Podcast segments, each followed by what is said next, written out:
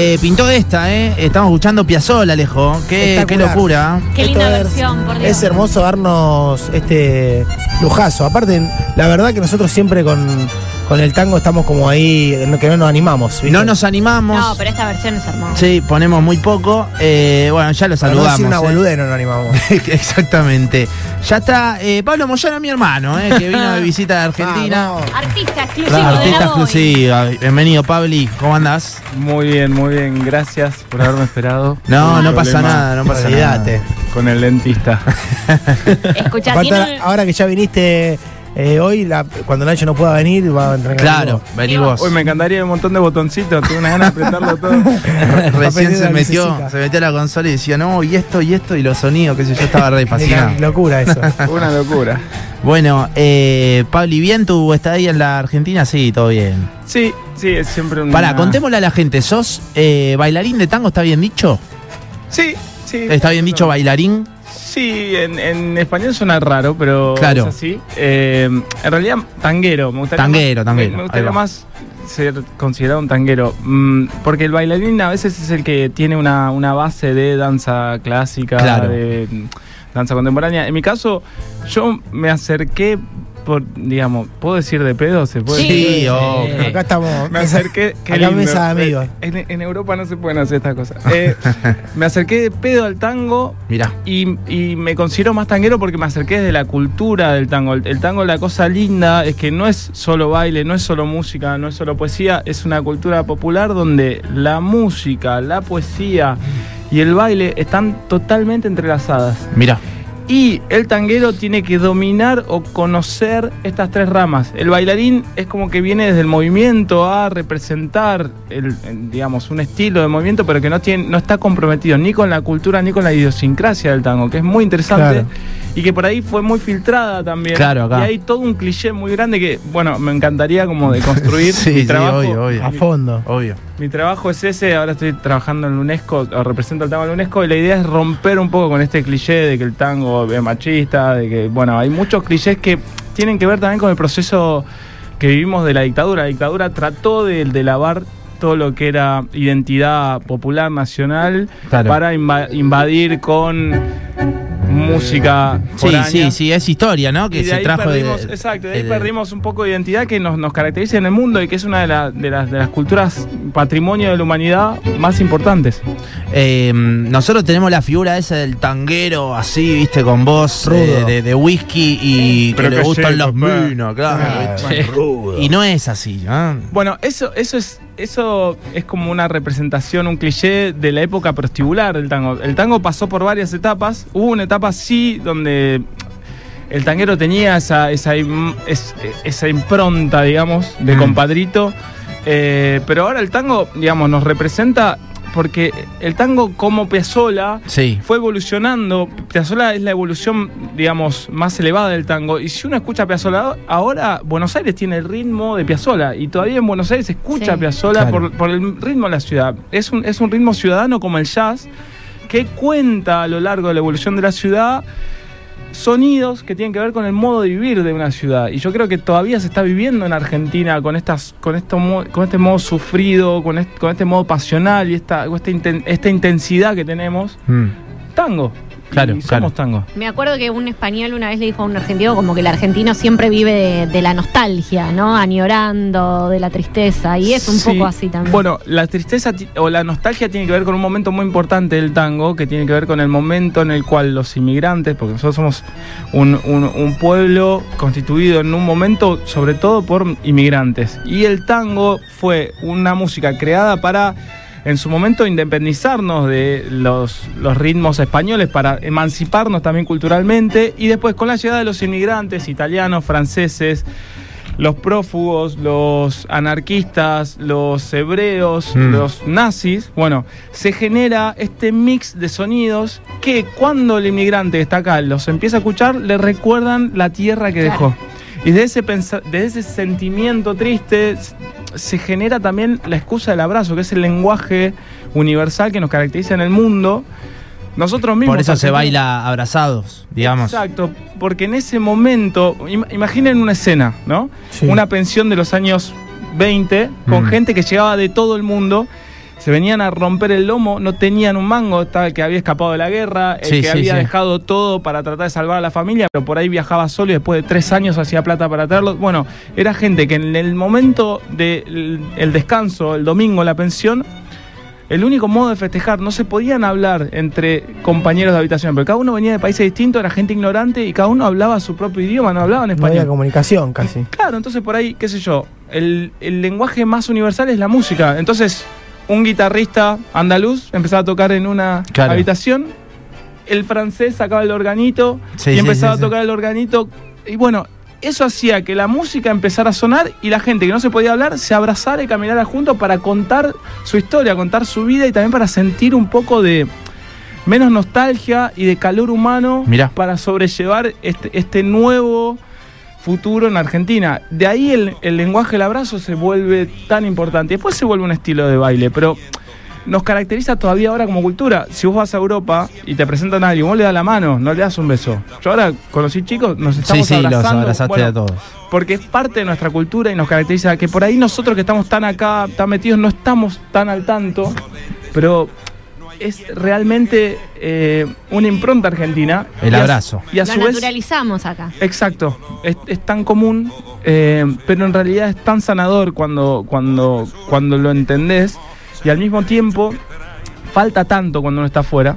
Entonces es como que el remedio a la nostalgia es el abrazo Claro. el, el remedio a las penas es el abrazo. Y de ahí se genera este lenguaje hermoso del baile, ¿no? Eh, estamos charlando de tango, Alejo, acá. ¿eh? Espectacular. En, en este viernes está mi hermano Pablo eh, Moyano, para quien recién se prenda a escuchar y demás. Eh, en lo musical, Pablo, hay distintas ramas, ¿no? De, de tango argentino. Sí, sí. Sí, en realidad tenemos tres ramas. Desde el punto de vista musical, bueno, el- el- la primera partitura de tango se encuentra más o menos en 1868 y es una evolución que va desde Arolas, eh, Malio Pacho, que es la parte de Guardia Vieja, a, a Piazzolla. Digamos, Piazzolla Mirá. es la conclusión de, de esta evolución. Después todo lo que se hizo fue un, un remake de, Sí. de esta línea. Pero a su vez tenemos otra rama del tango, que es la rama del tango canción, que gracias a Gardel se crea. Por una cabeza, ¿no? Claro, bueno. por Es una como el más conocido, por eso lo nombro, ¿no? Exacto. Esto, bueno, ¿no? la cosa fundamental de Gardel es que a través del uso de su voz, el género cobra vida y todo lo que se genera después musicalmente fue una reproducción de lo que él logra hacer con la voz intuitivamente. Mirá. Y al mismo tiempo, él llegó a, a- a Hollywood y crea una producción en Paramount y genera también este boom masivo del tango a nivel mundial. Eh, que le dio vida, porque nosotros en Argentina perseguimos mucho el tango en la primera etapa. Rosario está muy comprometido con esto, porque al principio, en el plan de poblar inmigrantes, poblar de inmigrantes la Argentina, había un plan también de generar muchos prostíbulos, porque el inmigrante viajaba solo, el hombre, Claro. y después de dos, tres años podía traer a la mujer. Pero había una- un tráfico de mujeres muy grande. Bueno, el barrio de Pichincha es Sí, característico. sí. Claro. Bueno, eh, y por ejemplo, la frase eh, las mejores minas están en el Rosario, ¿saben quién la inventó? ¿Quién? No, ni idea. Bueno, la inventó Sarmiento vendiendo panfletos de la Argentina en Europa, proponiendo a la Argentina como un lugar donde el inmigrante podía desarrollarse, pero al mismo, pero al mismo tiempo, hasta hacer plata para poder traer a la familia, se podía, Mirá, digamos, acontentar o descargar energía sexual con las chicas que trabajaban en Pichincha. claro. Bueno, ese es el momento del tango más combatido. Bien. Gracias a ese momento. Y Gardel lo lleva a Nueva York, digamos. Sí, Gardel le da el charm que mantiene al tango vivo afuera, porque en Argentina se lo empieza a combatir porque hay justamente una mujer que hace la primera revolución femenina en Argentina, Sí. que se escapa de, de- de- de- de esta mafia que la había capturada en, en Polonia, lo Mm. denuncian a la policía y esto se vuelve una noticia a nivel nacional. Mira. Y las mujeres de los hombres potentes argentinos empiezan a hablar de esto y empiezan a combatir el tango. El ¿Por qué? tango, claro. Porque el- y también la, la trata de blancas Claro. y la, toda el- todo, el, todo el sistema de prostitución, de drogas también, porque para esos trabajadores que los tenías que hacer divertir a la noche, de- le tenía que dar coca, morfina Sí, sí, para sí, que laburen. Bueno, ese es el momento más tóxico del tango, eh, que es el cliché que se quedó. Gracias a esta chica, se, mm, eh, se genera una revolución femenina y se combate y se anula el tango porque el tango está relacionado con las casas donde trabajaban las chicas, porque era el modo en que las chicas que trabajaban Sí, podían era- seducir claro. al cliente y, y encontrar como conexión física para trabajar. ¿Esto es etapa Gardel, Es- eh, Pablo? esto es, claro, es contemporáneo. Bien. Es contemporáneo. Solo que Gardel le da una importancia a nivel mundial donde no se habla Gardel de. esto. era Sinatra en ese momento, ¿no? claro. Es una Y cosa así. Entonces, ¿qué pasa? Cuando se combate con el tango en, en Argentina y se anula, es más, estamos hablando más o menos en el 29, Sí. se genera, se crea o sucede la crisis del 30, que mató a todo el mundo, pero en Argentina nos enriquecemos. Y los burgueses argentinos viajan a Francia, viajan a Estados Unidos, y cuando llegan a Francia, en Francia había llegado en el 1907 el tango, Claro. y, en- y el tango había representado la revolución femenina porque la mujer cuando se enamora del tango rompe la moda del corset victoriano que lo, pre- lo como que lo oprimía físicamente, genera la moda tango con vestidos muy sensuales y descubre como el gusto de vivir el cuerpo y genera una revolución femenina muy grande, o sea, lo opuesto a lo que genera en Argentina. Claro. Entonces, cuando los burgueses llegan, los burgueses argentinos llegan a París, descubren que en París era fashion el tango. Y después va a Estados Unidos, estaba Gardel, era fashion. Entonces, como nosotros combatimos algo, Sí, que sí, en el que, mundo- en, que en como- el primer mundo. claro. Hay muchas eh, películas de, de la época que se han hecho en los últimos años que hablan justamente de eso y que como la burguesía eh, europea y lo que usaba o lo que estaba de moda era ir a bailar tango. Claro, hubo una fiebre muy grande de tango. Hay libros o, o había persecuciones a los tangueros porque decían que eran como. Era peor que el opio el tango. Sí. Esto pasó del 1907 al 30, pero fue lo que lo mantuvo vivo, porque como argentinos siempre miramos afuera, entonces de ahí en más los, los burgueses argentinos vuelven a Argentina, invierten en orquestas que empiezan a sonar como las, las colonas sonoras de Hollywood, tipo Fresedo, y empiezan a sonar en los cabarets de lujo. Hasta que después en el 35 Darienzo genera un movimiento popular muy interesante donde se genera un otro, otro concepto de tango, donde la mujer es la musa en este caso, y se genera todo el lenguaje del baile que es un baile donde el hombre tiene que aprender a hablar desde lo femenino con la mujer. Por eso se bailaba entre hombres, porque la mujer salía una vez por semana, porque había Claro. una mujer cada ocho hombres en la, ciu- en la ciudad. Y el la mujer salía solo el fin de semana y el hombre tenía que bailar entre hombres para entender desde dónde conectar con la mujer. Es el momento más lindo Claro. del tango y la evolución más linda del tanguero.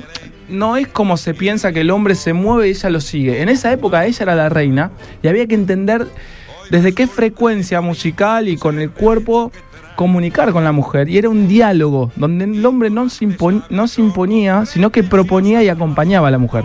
Después con los militares esto se pierde. Mm. El cuerpo antropológicamente del argentino se militariza por 30 años y cuando se vuelve a bailar se baila militarizado. Toda la técnica de los años 80 en adelante Es como Es- más dura. sí, claro, más- el hombre se mueve, la mujer lo sigue y se pierde este concepto tan lindo de abrazar el femenino sí. y comunicar desde lo femenino con la mujer. Che, eh, llegan bastante mensajes, me emociona escucharlos hablar de tango, los jóvenes tienen que conocer el tango mucho más, los felicito por fomentar el tango, yo canto eh, desde los seis años, dice, eh, es mi, mi gran pasión, historia del tango, se podría llamar este segmento, está la licenciada eh, con, Está re- con nosotros. volumen Hola, auriculares. ¿Qué tal? Hola, ¿Cómo hola. está? Ahí está, ahí me escucho. Ahora sí, ahora Eh, sí. Querido, este, Los presento. fascinante lo que cuentas. Eh, nos ha hablado mucho de ti, Igna. eh, así es que estoy muy contenta de que estés acá. Qué, qué Tremendo. qué arte Gracias. maravilloso, querido. Sí, en realidad es parte de nuestra cultura. Sería Sí, muy sí, lindo es. Mantenerlo, que igual lo mantenemos, pero bueno, ahora estamos más en un proceso donde nos identificamos más con la cumbia, con el reggaetón. Eh, pero sí, es, es algo muy lindo, muy nuestro. Pabli, eh, mm, perdón, señora, estábamos en las distintas ramas de- del, tango argentino. Yo le Oh. preguntaba, que hay, que hay un montón, me, me explicaba él. Y, y cuando llegamos a Piazzolla, ¿qué pasa ahí? Bueno, eh, Eso no es tango, te diría mucha gente. Claro, No, al por contrario. Lo que hace Piazzolla. Ahora, a Piazzolla no se lo puede discutir primero porque a los 12 años conoce justamente a Gardel en Estados Unidos. Justamente un, él estaba filmando una película y mm, le llega el comentario que la mujer de uno de los técnicos Mm. de, de- de la producción hacía los mejores fettuccini de, de, de Estados Unidos. Entonces va a comer y descubre que en esta familia había un nenito al cual el padre, que era argentino, le había regalado un bandoneón y lo escucha tocar. Cuando lo escucha tocar, dice, no, pero tocas Sí, como señor. gringo. Sí. Entonces Gardel le empieza a dar consejos y lo lleva a ser de extra a, a, a Piazzolla, no sé si con 12 años o menos, a las primeras películas. Y bueno, hay una cosa muy interesante que eh, poco tiempo después Gardel le pide a los padres de, de Piazzolla firmar una- un consentimiento, un- no sé cómo se dice en, en- en español, perdón. eh, sí, sí. eh, para llevárselo de gira a, a Colombia. En esa gira, eh, Gardel muere. O sea, si Piazzolla, si los Me- padres de en el- si los padres de hubieran autorizado, Por nos hubiésemos, nos favor. hubiésemos perdido Claro. de Iba Piazzolla. para Medellín, claro, esa gira que nunca pudo completar. Exacto, exacto. Wow. Y después, bueno, Piazzolla llega a Argentina a los 15 años y se vuelve arreglador de Troilo, una de las orquestas más importantes. Entonces, no podemos decir que Piazzolla no es tango. Piazzolla es el tango, solo que además del ritmo de la ciudad de Buenos Aires, le mete el ritmo de New York. Él se crió en el Bronx. Sí. Y al mismo tiempo le mete conceptos de la música hebrea, de Bela Bartok, de Bach, y genera una representación del tango mucho más moderna, mucho más identificada con el jazz, con el jazz, Mm. jazz, perdón, tengo una Sí, no, está bien. Sí, con el paraguayo de y- idiomas. la. Eh, y, y- y eso hace que en Buenos Aires, cuando él se abre de la orquesta de Troilo y presenta su primer sexteto, me parece en la Universidad de La Plata, es ahí que se cagan a paraguayo, Piazzolla deja de tocar, se empieza a cagar a trompada con todo, Sí. bueno, y se termina autoexiliando hasta que, digamos, él tuvo dos momentos muy importantes. Tenía una, una maestra muy importante de composición en el momento que se, exilia y todos los días Piazzolla le llevaba a ella unas conclusiones, unos desarrollos de arreglo. Y la señora decía, pero perdón, ¿usted no es capaz de tocar el piano? ¿Cómo es que me hace todo este desarrollo musical? No, porque yo tengo este instrumento que no toco más, que es el bandoneón. Mm. Dice, a ver, sáquelo. Cuando él empieza a tocar, dice, pero ¿por qué abandonó esto? Esto es lo suyo. En ese momento, Abandoneón. estamos... Claro, abandoneón, abandoneón. el bandoneón. Bueno, eh, en ese momento había un, un personaje muy importante, se llamó Juan Carlos Copes, que fue como Claro. el primer visionario del tango baile, como si fuese una expresión artística. Él se inspiró mucho a Fred Astaire. Entonces, en los- en el- desde el 55 que se prohíbe el tango, él en el 58 crea esta compañía y empieza a generar este sueño de llegar a Estados Unidos. Y genera una gira pasando ciudad por ciudad por toda Latinoamérica. Y cuando está cerca de México, se le ocurre llamarlo a Piazzolla y decirle que tiene el proyecto de llegar a Broadway. Entonces, lo convence de volver a tocar tango y con esta gira llegan a Hollywood, Mira. a The Sullivan Show. The Sullivan No, Show fue sí, Ed el- Sullivan. claro, Sí, sí, sí, sí, Ed Sullivan. el cazador de talentos que descubrió a los Rolling Stones. Sí, a todos pasan por ahí, claro. Bueno, ¿Quién no ha eh, pasado por ahí? en ese momento, Copes, si ves las, las tapas de las revistas Times, Copes se ve grande y atrás de fondo de coro los Rolling y del otro lado los Beatles. Impresionante lo que generó Copes. Esto hace que Piazzolla se vuelva famoso en el mundo. Uh, bueno, esto es Adiós Nonino, me pongo a Esto llorar. es, eh, sí, sí. eh, Hay una historia muy fuerte que, que- que me, que- que me atraviesa. Justo, no sé cómo hiciste para poner esto, pero que tiene que ver con Copes y Sí. Piazzolla, ¿no? A mí me tocó bailar en la, en la despedida de, en la- de, de Copes, en la despedida artística. Fui convocado como una de las seis mejores parejas de, de la historia. En Europa esto, ¿no? Claro. Sí, esto, esto fue organizado por, por mi maestro Miguel Ángel Soto y la idea era hacer un homenaje al maestro Copes en escena con las seis parejas que habían quedado como parejas que habían estudiado con él o que se habían sido formados. Yo era el único que fui sí, solo sí. eh, apadrinado por Miguel. Y cuando todos me hacían la contra, ¿no? O sea, es muy difícil estar con los grosos siendo un pibe. Yo era como el más chiquitito y nadie me da pelota en los ensayos. Entonces, en la, en la entrada en calor faltaban cinco minutos y digo, ¿qué carajo hago? Salgo con los más grosos, nadie me da Sí. pelota. Aparte de Rosario, ¿viste? Qué Son todos porteños, claro. nada, porque el tan. Me toca la espalda y, y, bueno, era el maestro Cope y me dice, Moyano, Wow. venga para acá. Y dice, sí, maestro. Dice, Cuando lo vi bailar ayer, sentí que me puedo ir en paz. Me dice. No, Oh, no, tremendo, no, qué no, fuerte. Lloré ahí. diciendo, Y cuando, ¿qué y cuando me, to me, me tenga que poner el sombrero, que había una coreografía que teníamos que hacer un homenaje a la primera coreografía de hombre, que él, bueno, que fue la- él el que la creó, me dice, "Cuando- el sombrero, la última cosa, me la pone usted, me la mete usted, bueno, en Sí, escena sí, hizo sí, esto, sí. y al otro día hace una conferencia de toda su vida y cuenta todo esto, cosa que nadie sabía, y dice, bueno, yo en este momento me bajo de haber como llevado a las espaldas, como representado la cultura en el mundo, pero se queda Miguel Ángel Soto como...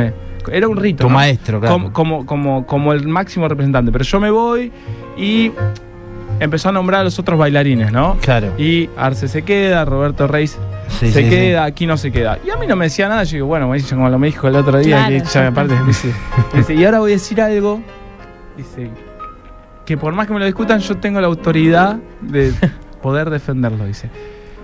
Mi verdadero homenaje hizo Pablo Moyano con Roberta Beccarini, la mamá de mi hijito, mi compañera. Dice, porque cuando los vi bailar, sentí la misma sensación de cuando escuché por primera vez a Dios Nonino. No. Mirá, qué Dice, fuerte. y voy a contar una historia sobre a Dios Nonino, Qué dice el viejo, todo llorando. Dice, Estamos llorando. Sí, sí, sí. bueno, no, pero es más impresionante la historia de este tema. Él dice que, bueno, él había llamado a Piazzola. Cuando llegan a Puerto Rico, dice, yo voy a explicar por qué esta sensación. Porque solo yo sentí la sensación de que cuando teníamos que salir a escena me llega el telegrama que Nonino, el padre de Piazzola, había muerto. Y solo yo sentí la sensación de tener que bailar con ese telegrama escondido en el saco por todo el show. Y al mismo tiempo solo yo No. vi los ojos de Piazzola al terminar el show leyendo ese telegrama. Telegrama. Y solo yo, dice el viejo, Lo único que dice, sabía. Claro. En el mundo, lo que pasó. solo yo fui el primero a escuchar al otro día a Piazzola sin haber dormido la composición más linda, el homenaje más lindo de la música Sí. del tango a una persona, dice. Y cuando vi bailar a, a Moyano, a la Universidad Moyano de Sí, sí, Carini, sí. sentí que la coreografía que hacen ellos de Oblivion es el homenaje más lindo del baile a mi persona. Siempre que lo bailen yo voy a estar vivo, ¿no? Ese fue un momento... Oh, qué Lloré, lloré. Ah, Hermoso. ¿Por qué me hicieron por sentar acá? llorabas a mares. Sí, sí, estoy, todavía estoy temblando. Pero Qué lo lindo, querido, qué orgullo. lo lindo que por haber sido rosarino, digamos, Sí, claro. que es muy difícil entrar en cierto clan tanguero. imagino, Miguel Ángel. Miguel Ángel Soto, mi maestro, llorando, diciendo bienvenido al tango. Sí, traer sí, una sí. familia, ¿no? Natalia Gislom, todos mis ídolos. Yo, Hermoso. yo vengo de acá a una ciudad, los conocí en Europa, con un sueño de un día llegar, pero estaba ahí. No sé, una cosa muy fuerte. Qué lindo, Pablo, qué lindo. Bueno, mi hermano, señora, Y qué, está. qué bien te ha ido, querido, Claro. por favor. Qué bien. ¿Cuánto hemos Qué sufrido? carrera cuánto hemos brillante. qué carrera brillante. Bueno, eh, tenemos que entregar, eh, a todo pasa. Pabli, gracias. Que siga hablando, por Pablo, dale. Y Sí, nosotros boludo. preocupados Estamos por aprendiendo un montón. mirá la notón que tenía. Che, Pablo, to- toda esa toda esa información, toda esa historia hay que compartirla y contagiarla. No sé de, qué manera, no sé vos si. Estamos trabajando en eso, estamos trabajando. Sí. Ahora conseguí, bueno, escribí cuatro, tengo cuatro libros, estoy, conseguí editor en, en Italia, estoy trabajando también en proyectos de cine, estoy representando al tema de la UNESCO, le estoy pasando toda la info de, de todas Este estas es el uno, che, no sé si Sí, no se dieron sí, cuenta. sí. ¿eh? No, no. Impresionante, no, no. Digamos, yo nací más, más que nada artísticamente como escritor, le mando un abrazo grande a Marcelo Escalona, que fue el que Uh, Marcel. el que, el que hizo posible que yo pudiera encontrar también, o encontrarme en el tango. Yo de pibito, Marcelo era como mi tutor. Fui, formé parte por un, por un tiempo como el grupo del Bar La Sede con Fontana Rosa, Postillones. Yo en teoría iba a ser escritor y un día me dijeron, te vamos a presentar una maestra de tango. Dice, ahora que vas a ser escritor, cuando viajes, dice, todo el mundo te va a preguntar, te va a pedir de bailar un tango. Claro. Y bueno, me presentaron esta diosa genia impresionante que tuvo nuestra cultura, eh, que se llam- llamó Victoria Colosio. Y bueno, y, y de ahí es como que todo este mambo de entender de dónde veníamos, yo estaba estudiando ciencias políticas, de yo se resolvió entendiendo el caminar, el, el modo de movernos de la gente de antes de la dictadura. Es como que ella, para ella el caminar o el moverse era un acto político y me conectó con la Genial esencia Victoria. Colosio, recordada por todos, sí. Sí, sí, sí, impresionante. Y, y de ahí, gracias a esa base, todos los maestros me abrieron todo. Entonces, bueno, es gracias a nuestra ciudad, que es muy particular. Eh, así que nada, bueno, es- me gustaría un poquito devolver todo lo que la ciudad me, me brindó. Eh, así que nada, bueno, sí, ahora Hmm. eh, es interesante también porque nosotros como rosarinos a veces no, en el panorama internacional, sí, hay muchos artistas, Pero con el tango y todo eso nos identifica más con Buenos Aires. Sí. Piensen que hay dos escuelas de bandoneón en el mundo. Una es porteña y la otra es rosarina. Eh, tenemos un peso muy interesante. Solo que una vez que los, los rosarinos viajan a, a Buenos Aires se hacen pasar por porteños. Sería importante también que la ciudad los reciba. Porque el rosarino es muy particular. A veces un poco te niegan el espacio una vez que volves. Ujú. Pero bueno, les agradezco Hmm. tanto, tantísimo este momento. Qué lindo, Qué lindo momento. Hermoso. aplausos. Divulgador, Pablo la semana Sí, que la semana. Tanguero y divulgador de la cultura. Ya fue, hay que hacer el segmento Conociendo el Tango. Conociendo el tango, claro. Nacho, entonces vos sos la oveja negra de la familia, ¿no? Claro. Y pensar que tu habilidad es tomar birra, Nachito. Bueno, también hay que saber Hay hacerlo. que saber hacerlo, claro. ¿Y con Nacho qué pasó? Nada, nada. Bueno, eh, Pabli, la espuma de la cerveza. Igna, Igna. vamos que me está apurando Luis Bueno, Yo ¿eh? Quiero, yo quiero decir en nombre de la familia que estamos orgullosos de este ser Ignacio Moyano. claro. Ay, qué Bueno, lindo. qué, qué familia, lindo, qué emoción, qué familia. Divino Gracias, momento. gracias por, por Gracias por este volver, momento. ¿eh? cada tanto, gracias. Gracias, A Pabli. ustedes, Sí, Pablo. un Qué placer. lindo, qué Bueno. lindo el programa. Yo me voy. Está. A mi casa. Dicen, usted ya hizo todo. Rompió todo, rompió No, todo. ya no pienso hacer nada. ¿Qué? Y pará, podemos decir que como Pablo es el uno en lo Sí, suyo, Nacho sí, es el uno sí, en, en- sí. también en lo Claro. suyo. El- Sin duda, y no te lo decimos nosotros que somos solamente sus amigos y compañeros, sino que eh, se, se le reconoce lo que hace Nacho y vamos. Bueno, tampoco exagere porque Claro, ves, Estamos- no se la crea que Está después. apretando botones. ¿Quién la aguanta? Pero igual, la verdad que no se, no se logra nada si no se trabaja en equipo y la verdad, gracias por, por- por representar también, también a la ciudad y hacer que los rosarinos no escuchen radios de otro lugar, porque acá tenemos la mejor. Qué la lindo. Boina. Gracias. Hermoso, gracias. Pabli. Gracias por este momento. Señora. Unos eh, mangos antes. Sí. Sí, sí. Tanda, Quiero la comisión Sí, después. es una tanda. Yo me voy. Gracias, gracias.